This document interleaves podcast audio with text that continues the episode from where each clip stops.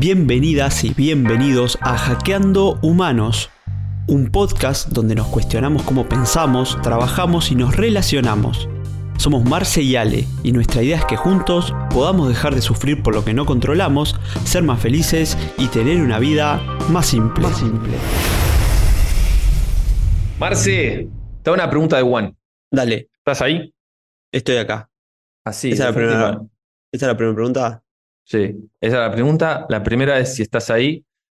La segunda es, ¿cuántas veces en vos tenés?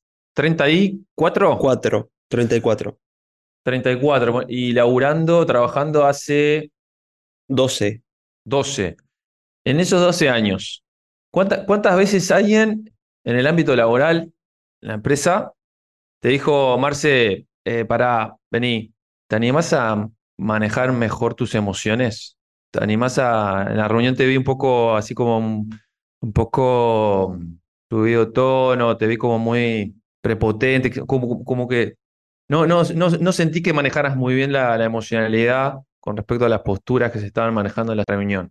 Y la verdad que te llamaron la atención, digamos, por Sí. tus caras, por, tu, por cómo dijiste las cosas, por el tono. No, creo que nunca, creo que nunca. Y sobre todo teniendo presente que quizás en el último tiempo he tenido algunas conversaciones donde he subido el tono o, o bueno, no lo he manejado de la mejor manera. O sea, si bien es algo que internamente creo que lucho con eso para mejorar, cuando algo me, me- saca, por así decirlo, termino como haciendo eso de parar o, o- o poniendo muchos no enseguida en vez de, de manejarlo de otra manera. Pero respondiendo a tu pregunta puntualmente, creo que nadie vino en ningún momento a decirme, che, me parece que no está bueno que, que hables muy fuerte, que, que grites o, o que digas una mala palabra, por así decirlo. Lucía, ¿cuántas veces te pasó? ¿Lo mismo que Marce? Sí. Uf, no sé, creo que... No, un montón, pero me ha sucedido varias veces a lo largo de toda mi carrera, sí. Y en- eh, que, específicamente, alguna específica, digamos. ¿qué, qué, qué te pasó? Me acuerdo, me acuerdo, hay, hay dos que me acuerdo patente, donde específicamente qué pasó, interactuando con otra persona, esas reuniones vieron donde se empieza como a picantear un poco, ¿no? La cuestión, donde empezamos a ver, che, esto sí, pero yo no estoy de acuerdo, donde yo sentí que la otra persona me interpelaba y yo subía un poquito la voz y él subía un poquito la voz y terminaban bastante picanteadas, digamos, ¿no? Eh, Con respeto, siempre con respeto, pero Siempre con respeto, pero tono elevado, eh, Eso. corporalidad, ¿no? Mucha corporalidad. Y donde yo he tenido después reuniones con mis líderes para marcarme esto, ¿no? Como, che, se te nota que estabas enojada, ¿no? No está bueno que se note que estés enojada. A lo que yo respondía, bueno, pero la persona que también estaba interactuando conmigo estaba enojado, me hablaba gritándome. ¿Cómo querés que yo también reaccione a eso? ¿No? Y más allá de que es algo que está bueno, que está bueno que se marque eso, y yo lo tomo como un feedback, mi pregunta siempre es, ¿vos hablaste con él también para que no eleve la voz, para que su corporalidad sea la adecuada? Y eso es lo que estaba bueno, ¿no? Porque ahí se dan cuenta de, ah, no.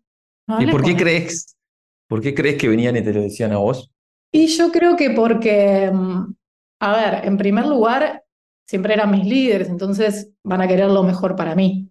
Creo que me lo marcaban como algo, como una oportunidad para trabajar. Creo que el tema es que no se lo marca al varón esa oportunidad también. ¿Por qué? Porque estamos acostumbrados, acostumbrades, acostumbradas a que en un varón sea más natural, ¿no? Esta, como la corporalidad al hablar, la dirección, la verticalidad, ¿no? Que cuando hable firme, cuando se habla con voz elevada, es, no, es firme, es decisión, habla así porque, ¿no? Ahora, en una mujer no estamos acostumbrados a escuchar una mujer que hable con decisión, con firmeza, ¿no? Entonces, cuando lo vemos en una mujer, tendemos más a, uy, ¿qué le pasa hoy, no? Está menstruando. Ok, Claro, pa. Ale, te devuelvo, te, te- te devuelvo con una pregunta. ¿Con quién estamos? Estaba con Lucía. Lucía que es de Resende. ¿Quién Lu, es Lucía de Resende?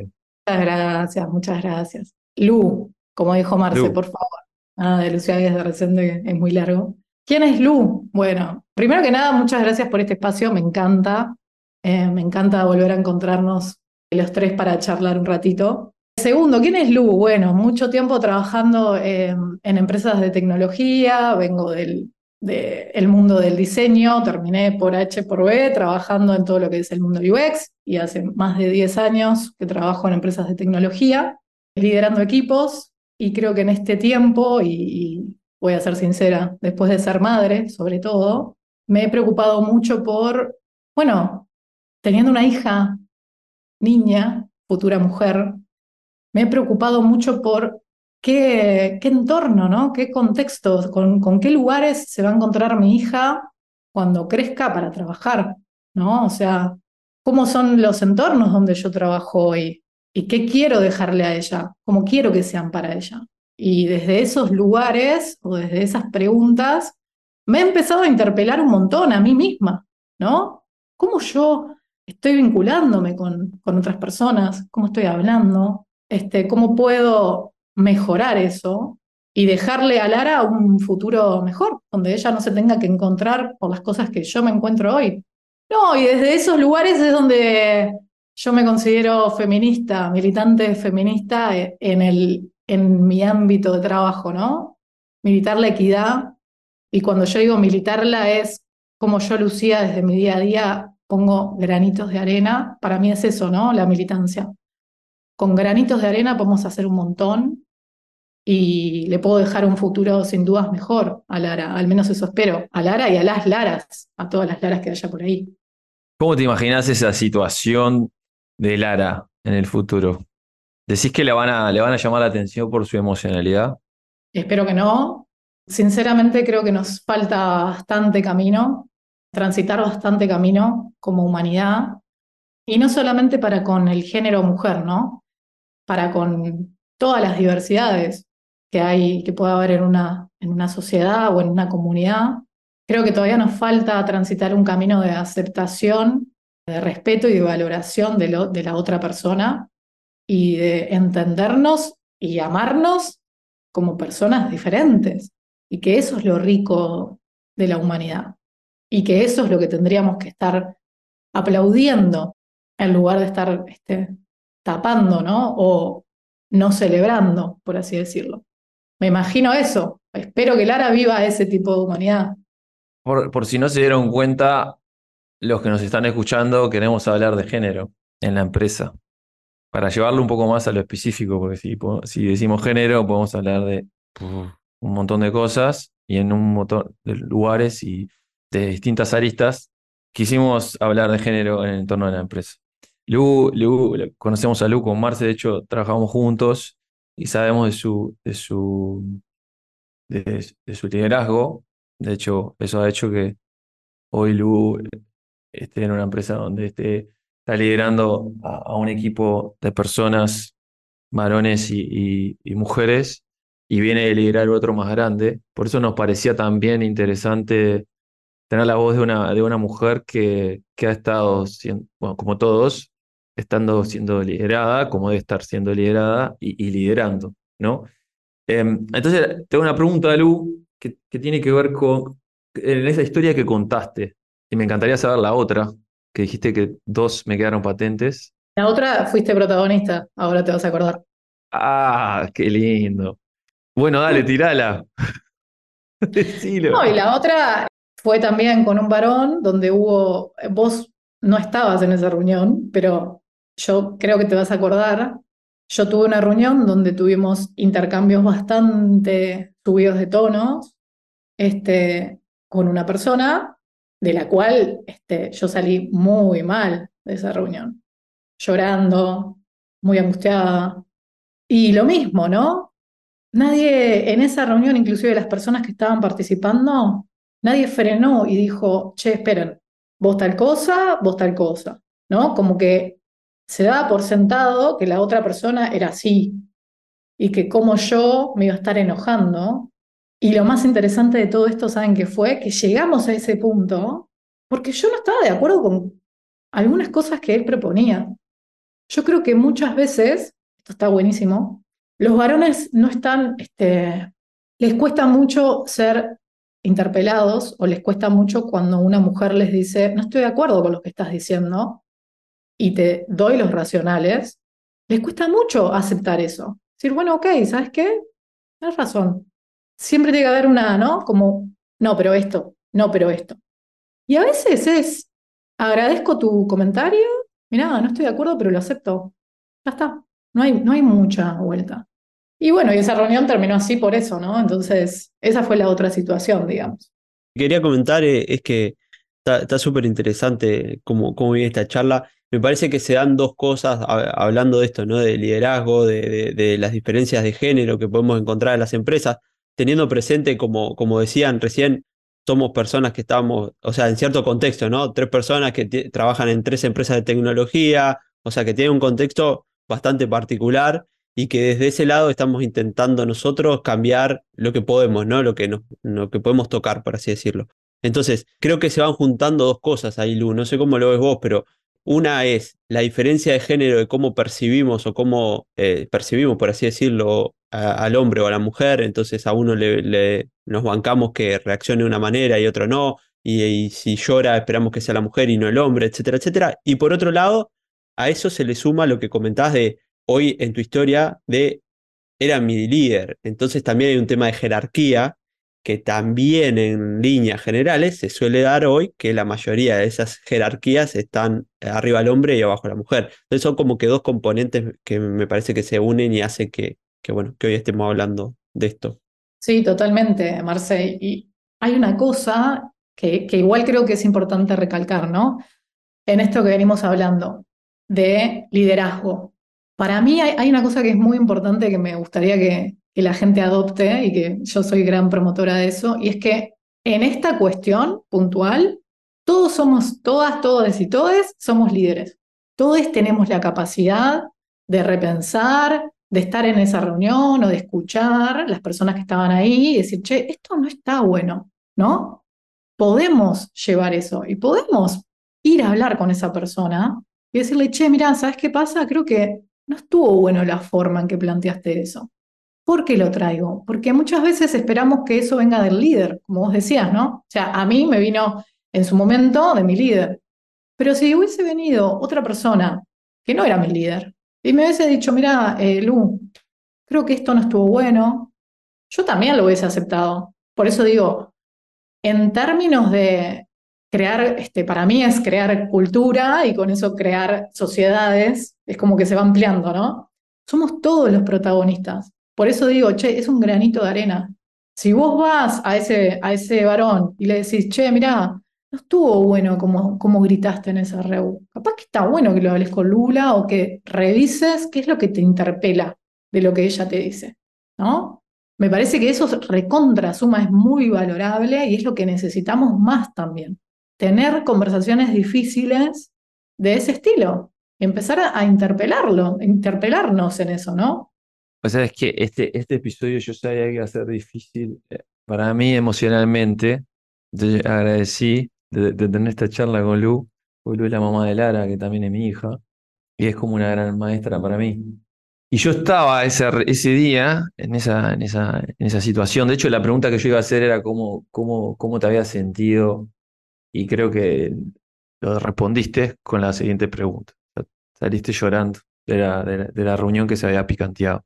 Y yo tuve la, no sé si la suerte o me crucé, o sea, nos cruzamos en, esa instancia. Yo no estaba en la reunión, pero me crucé con, con la emocionalidad de Lu y todo su ser. Y fue duro, pues me acuerdo, no, literalmente no me acordaba, y me acabo de acordar de todo, yo seguía que le contaste. Estuvo muy salado, muy, muy duro escucharla, sentirla, llorar, pues estaba realmente muy triste y muy mucha rabia también, había mucha rabia. Corregime si me equivoco, Lu, pero y eh, interpelándome a mí, yendo a lo que vos decís, Lu, y me pienso ahora el ser humano que soy y el que era. En esa época no, no se me pasaba por la cabeza ir y, llevar la, la, conversación difícil con ese, con ese líder, ¿no? Eh, en realidad lo, que atené a hacer fue a, estar con Lu. Compartimos un rato ahí, charlamos, me parece, sobre el tema. que fue lo que único que, me salió. Probablemente esta interpelación hoy en día, eh, y siendo líder, un- una mejor versión, yo creo, creo que, que, que mi hacer sería tener esa conversación difícil con, esa persona, ¿no? Yo creo que esos son los, pequeños granos de arena que, de los cuales vos mencionás. Y ahí voy a la otra pregunta que te quiero hacer, que es desde, ese episodio a hoy, a la Lucía de hoy, ¿no?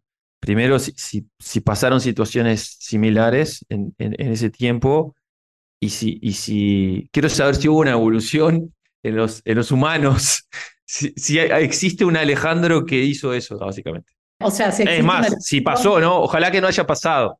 ¿tá? Si volvió a pasar una situación igual, sí. Sí, y sigue pasando, Ale, y te aseguro que sigue pasando en otras Lucías. Ah, sin dudas. Por eso traigo esto de, che, si sos un Alejandro, está bueno que vayas a hablar con alguien. Quizá no, puede- quizá no, no te nace ir a hablarle a, a la persona que, que le habló mal a Lucía, pero quizá te podés acercar a Lucía, o quizá te podés acercar al líder de Lucía, como hiciste vos. Capaz que te podés acercar con Lucía y decirle, che, ¿cómo yo puedo aprender de esto? ¿No? Siempre el acercamiento es mejor que la nada. O sea, siempre, siempre va a sumar. Estas situaciones siguen pasando, siguen pasando. Y sobre todo voy a traer algo muy puntual, pero nosotros trabajamos en el área de tecnología. El área de tecnología es mayormente un área de varones, un área muy competitiva, un área muy eh, performática, donde se celebra el éxito en la métrica, ¿no? Y en la ganancia, todo lo duro.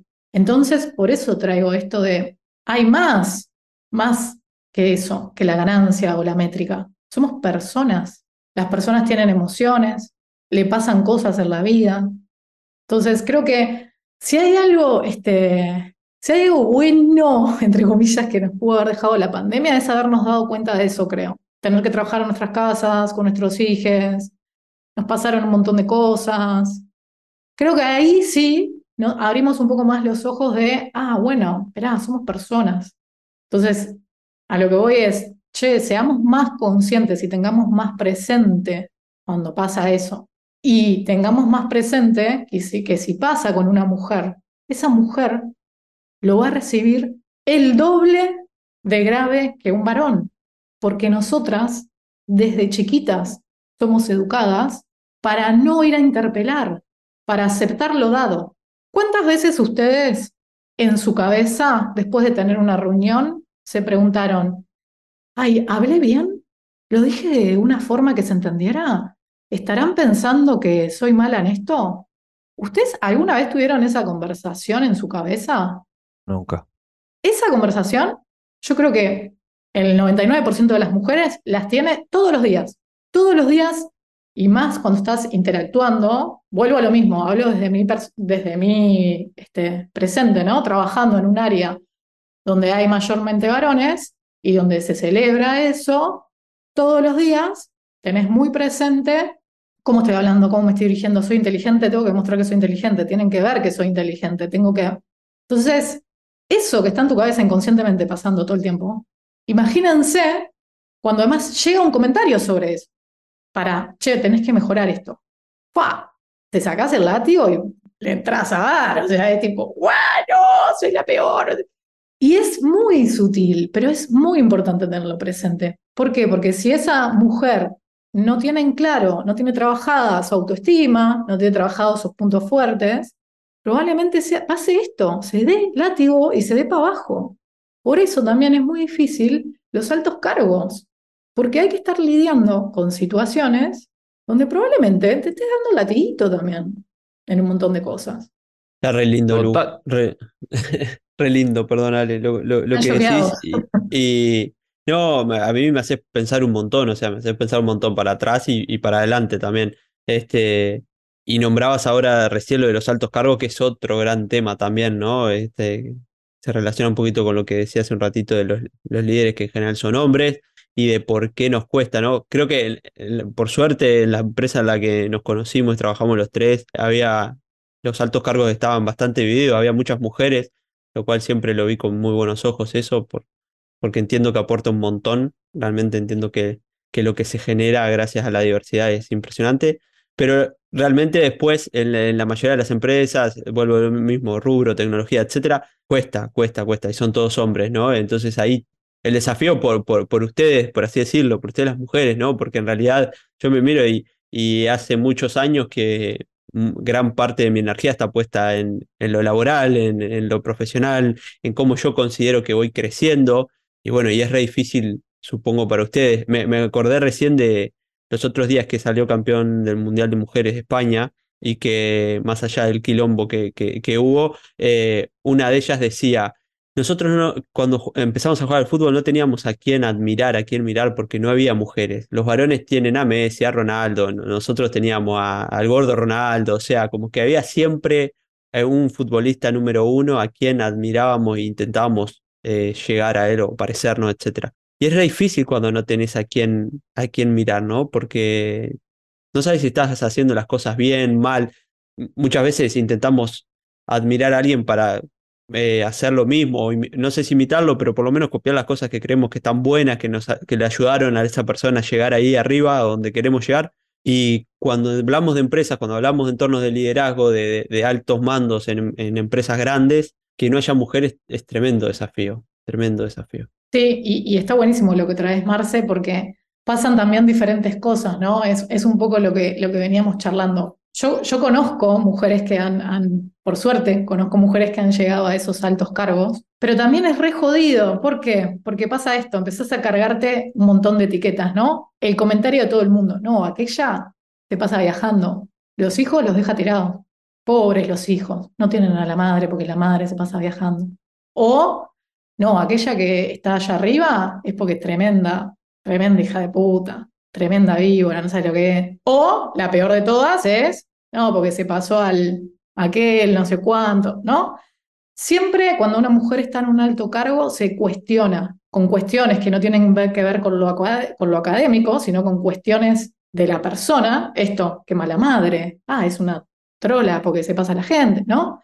Siempre se pone un tinte de cuestión de ah, ¿cómo esta mujer llegó a ese cargo? Con un varón nunca vas a escuchar esos comentarios. De hecho, nunca vas a escuchar de un varón, che, ¿con quién deja los hijos? ¿No? Y estos son comentarios chiquines que siguen pasando al día de hoy. Le pasan a estas mujeres, por eso les digo, es muy difícil también bancarse esa. Todo el tiempo la gente te está cuestionando todo y no es solamente meramente laboral, sino que es en la vida. Entonces, es una carga que hay que con la que hay que amigarse y llevarlo adelante. Pero miren qué difícil, cuánto más nosotras tenemos que ustedes. Eso por un lado. Por el otro lado, lo que vos decías, Marce, no hay tipo muchas referentes. Y es un poco lo que le decía Ale. Cuando las mujeres tienen altos cargos, también les cuesta asumirlo y decirlo. Che, yo soy gerenta, yo soy VP de no sé cuánto. ¿Sí? ¿Por qué? Porque no estamos acostumbradas a eso. Y empezamos a tener como esas inseguridades, esos mieditos, ay, qué raro, soy VP, no estaré como para estar ahí, ¿no? Como... Entonces también es más difícil verlas, ¿no? Y conocerlas. Y el otro día también leía una nota que miren qué interesante esto, lo que decía es que las mujeres en altos cargos tienden más a preocuparse por las personas y dedican más tiempo en sus equipos y en cómo están sus personas que los varones que dedican más tiempo en exponerse, salir a dar charlas, mostrarse, ¿no? Entonces, ¿qué pasa? Para el mundo, capaz que están en la misma posición, pero el valor, el varón se ve como más importante. ¿Por qué? Porque se presenta, se expone, da charlas, da capacitaciones. La mujer no se la ve igual. ¿Por qué? Porque se preocupa más por cómo están sus personas, cómo las está desarrollando. ¿Están bien en donde están? Y eso me parece tipo una mirada zarpada de cómo sociedad miramos a los dos géneros en el trabajo, ¿no? Y no digo que uno, o sea, no es tipo, bueno, uno está bien o uno está mal, sino como, che, veamos esto para ver cómo podemos complementarlo, porque también está bueno que esa mujer pueda exponer y también está bueno que ese varón pueda preocuparse más por su equipo, ¿no? ¿Cómo podemos equilibrar, balancear eso? ¿Y cómo, cómo decís que, de vuelta, siempre de la experiencia nuestra, tuya en este caso, ¿cómo, cómo decís que se podría hacer? O sea, en, vos sos alguien que se expone, que, que, da charlas y va, y va afuera y, y, a la vez también sos madre que cuida a sus hijos, ¿no? O sea, es como que Eli, ¿no? Para hija, ¿no? A la hija. nosotros. A la hija.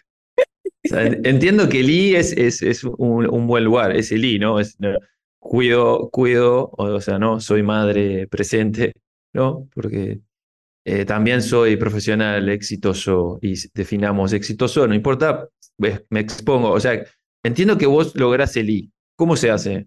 Y para mí, Ale, hay, hay un montón de, de variables. Primero, por suerte, agradezco que hoy día tengo un líder que me conoce, conoce mi vida, sabe que tengo una hija, sabe nada, prácticamente todo y me habilita espacios y me habilita este, flexibilidad para con diferentes situaciones que puedan pasarme, ¿no? Eso me parece que es re importante. Si somos líderes, saber cuál es el contexto de las personas de nuestro equipo es muy importante para poder habilitarles esa flexibilidad y empatizar con lo que les pasa. Una mujer probablemente si tiene hijos está pensando la mitad de su tiempo en le tengo que hacer la mochila, la vianda, eh, la tengo que buscar al jardín, además de toda la carga laboral. Además, ni te digo si está enferma, ir al médico, comprar las cosas, ¿no? La ropa. Pará, pero, pero, pero ahí está de vuelta asumiendo que la madre es la que hace todo. Es que, Ale, esto hay este, bastantes artículos al respecto y es que de por sí, y voy a traer algo muy este, objetivo si querés, me han llegado a llamar a mí del jardín, estando en Buenos Aires, porque by default el jardín de Lara llama a las madres. Eso ya implica una carga, yo estando en Buenos Aires, que me llamen a mí cuando era en Montevideo, entonces yo tuve que decirles, no, llamen al padre, está en Montevideo, ¿no? Como pero eso ya es una carga de laburo más para mí. Siempre me van a llamar a mí cuando Lara está enferma, de hecho siempre lo hacen. Soy yo la que la va a buscar. Obviamente, eventualmente, si no puedo decir vos, pero digo, para que vean cómo socialmente hay tareas que nos caen por ser madres, ¿no? El médico, te van a llamar a vos, van a llamar a la madre. Ahora, a lo que voy es, esa es otra discusión mucho más amplia que nos excede en esta charla, creo, pero lo que digo es, tengan en cuenta y sépanlo, porque si hay una mujer en su equipo que además es madre, va a tener muchísima más carga mental que cualquier otra persona. Entonces, si queremos que esa persona crezca, se desarrolle, pueda exponerse en los lugares donde tendría que exponerse o donde quiera exponerse, vamos a tener que crear un entorno o ser más flexibles en el entorno y las tareas que estamos dándole a esa persona, ¿no? Pensar más con esa persona. Che, ¿vos cómo te sentís cómoda? ¿Tenés un problema con tu hija? No pasa nada. Tómate el día, solucionalo. ¿No? Como ya de por sí, si esa persona es una persona que además está trabajando bien, no le sumemos más carga de culpabilidad, porque pasa eso también, ¿no? Te empezás a sentir culpable porque yo no rindo lo mismo que el otro, porque tengo que dedicar tiempo a mi hijo. Entonces no, puedo hacer horas extra. ¿Cómo hago? Y ahí empiezas en un circuito que no parás. Entonces, creo que es muy importante, eh, de nuevo, estar muy conscientes de las realidades de cada persona, entender, ser empáticos con esas situaciones y después abrirle caminos. Si yo veo que hay algo que puede estar bueno para, che, Lu, mirá qué bueno esto, ¿por qué no vas y te, te presentás? Yo te habilito, yo te dejo, tomate el tiempo para armar la presentación, tranquila, soltá el resto y dale acá. ¿No? Como ayudar a, Yo, a yo te, te resigo, estoy re de acuerdo y, y siempre nos pasa esto con Marce, ¿no? Eh, muchas veces nos vemos en un lugar, en mayor o menor medida, de privilegio, ¿no? Siento que la respuesta que vos me decís es, sí, yo puedo porque tengo, pues, para suerte, de tener un líder, un entorno que me lo habilita. O sea, siento que hay como, estás en un lugar quizás más evolucionado en este sentido, entendieron por dónde va la cuestión, ¿no? Ta- Creo que yo tengo esa suerte de estar en ese lugar también donde sucede eso con, con, con, con el contexto de la persona, principalmente cuando, ni te digo si es una mujer soltera con un padre abandónico, ¿no? O sea, es, digamos, como que cada vez se va más del extremo, y creo que Marcelo también está en un entorno bastante parecido, o sea, somos privilegiados. La pregunta Sí. que le hago a los dos, se la hago a los dos. Del otro lado, ahí afuera, hay un mundo, ¿no? Hay un mundo que, que, que a, a veces no están estos privilegios. La pregunta que yo me hago es, ¿qué mierda se hace ahí? O sea, ¿qué mierda hace la piba eh, que quiere, ¿no? La piba que le habla al mal y sale llorando y no tuvo la suerte de cruzarse con, con Alejandro, ¿no? Y que sigue sistemáticamente ese, ese modus operandi. La piba que tiene que ir a cuidar a la hija porque el, el pelotudo del padre dijo que le iba a pasar y no le ha pasado a buscar, ¿no? El- la piba, que, o sea, la, la- la mujer, ¿no? ¿Qué se hace ahí, vos? Y mirá, yo no te voy a dar ninguna respuesta feliz con respecto a eso porque conozco gente, conozco mujeres que tienen que laburar, son madres solas, como dijiste vos, con padre abandónico, y trabajan en entornos donde no tienen un salario como la gente, estoy hablando del, de- del área de la educación. Conozco personas que trabajan en el área de la educación, donde no tienen un salario como la gente, donde no tienen un padre presente, y por eso yo digo, che, yo a esta piba le hago un monumento, porque es muy difícil, Ale, es muy difícil.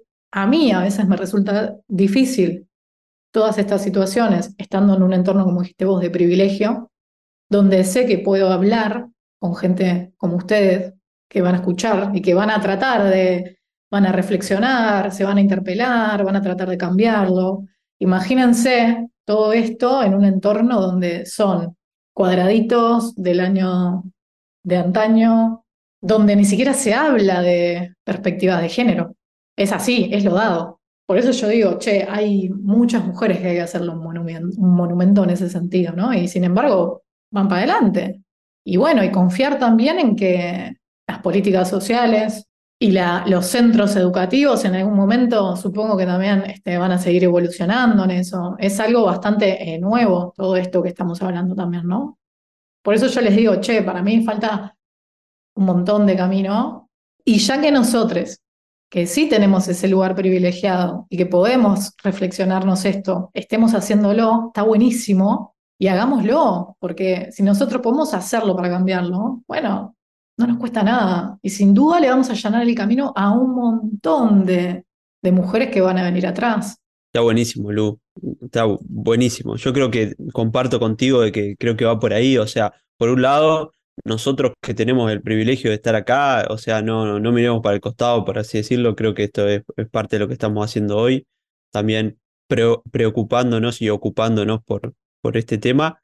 Y por otro lado, también hay un poco de un voto de confianza en decir, bueno, también espero que a nivel país, por así decirlo, autoridades o gente que realmente tiene que tomar otras decisiones también lo esté haciendo, ¿no? Esté mirando que el, mundo cambió y que hay una desigualdad bastante importante en un montón de aspectos y también esperamos que acompañen en eso, ¿no? Pero bueno, en la medida que, que haya muchos podcasts quizás como este o episodios o, o Luz, Ale y Marce del otro lado, en algún lado, capaz que va a estar bueno, porque lo tomo con lo primero que decías, ¿no? Lo que lo haces por, por Lara y por, por todas las Laras que andan por ahí.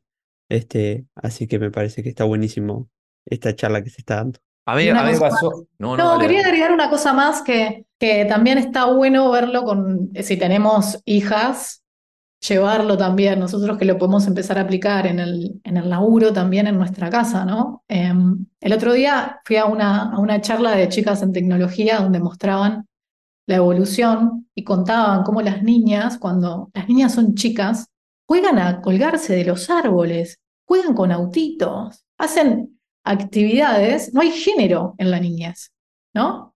Eso a medida que van creciendo, es, está buenísima esa gráfica porque vas viendo cuando se llega a la adolescencia, empiezan a crecer 9, 10 años, 11, la sociedad y todo lo que les empezamos a transmitir hace que las gurisas empiecen a entrar en un canon de estereotipo.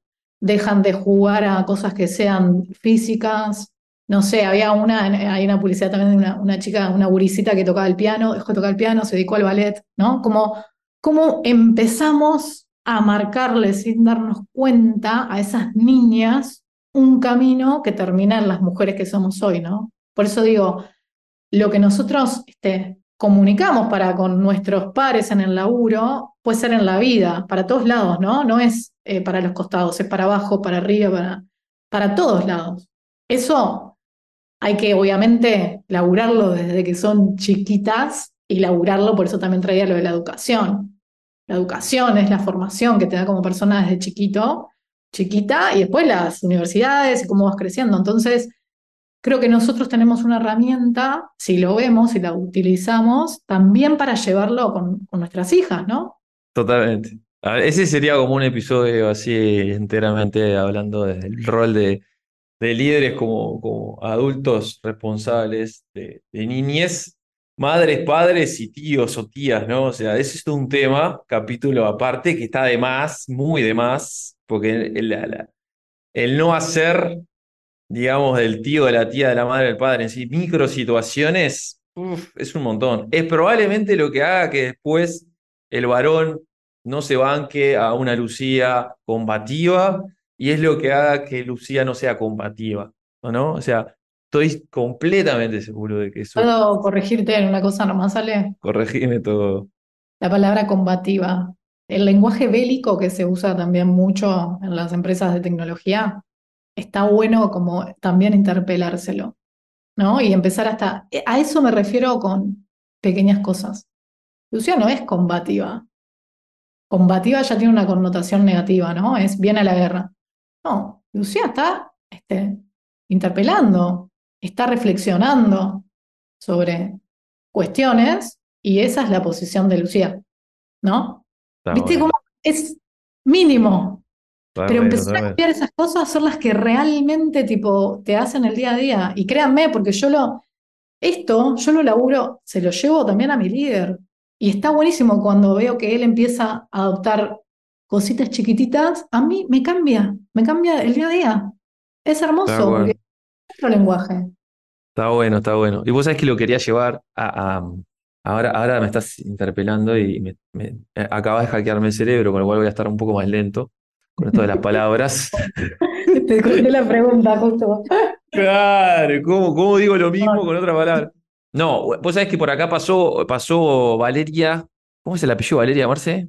Vale, vale Egusquiza. Egusquiza. Hay un episodio, luego te invitamos a escucharlo, se llama A veces hay que pudrirla, ¿no?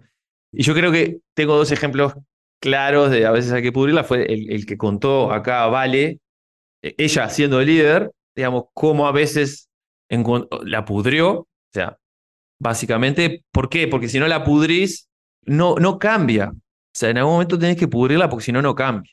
Y la otra persona que creo que la ha pudrido, y yo lo he visto, eh, es Lucía, sos vos la que está acá hablando, ¿no? O sea, te he visto pudrirla. Y como para terminar y yendo al final, porque está, está este tema, ¿no? O sea, a mí lo, que, yo me llevo, me llevo de, esto es cómo pudrirla en, algún sentido. Yo puedo pudrirla, incluso usando no, eh, no el combativo, ¿no? Pero eh, me hiciste conectar con esa situación. ¿Cómo yo podría pudrirla? Porque en algún momento tengo que pudrirla, o sea, tengo que encarar la situación. Y, y o sea, no lamentablemente, vos voy a tener que decir si vos, esto no está bueno. Y sé que, digo la palabra pudrir porque sé que va a generar, ¿cómo que no está bueno? Si yo le dije que no sé qué, y ella me dijo que no sé qué, y bueno, que se la banque, no sé qué, no sé cuánto, ¿no? Entonces, me da la sensación de que vamos a tener que, eh, para cambiar eso, va a tener que haber más micro situaciones donde de alguna manera uno o el otro la va a pudrir. Yo me llevo ese, ese tip, digamos, pensá cómo la vas a pudrir y de una manera, digamos, también asertiva.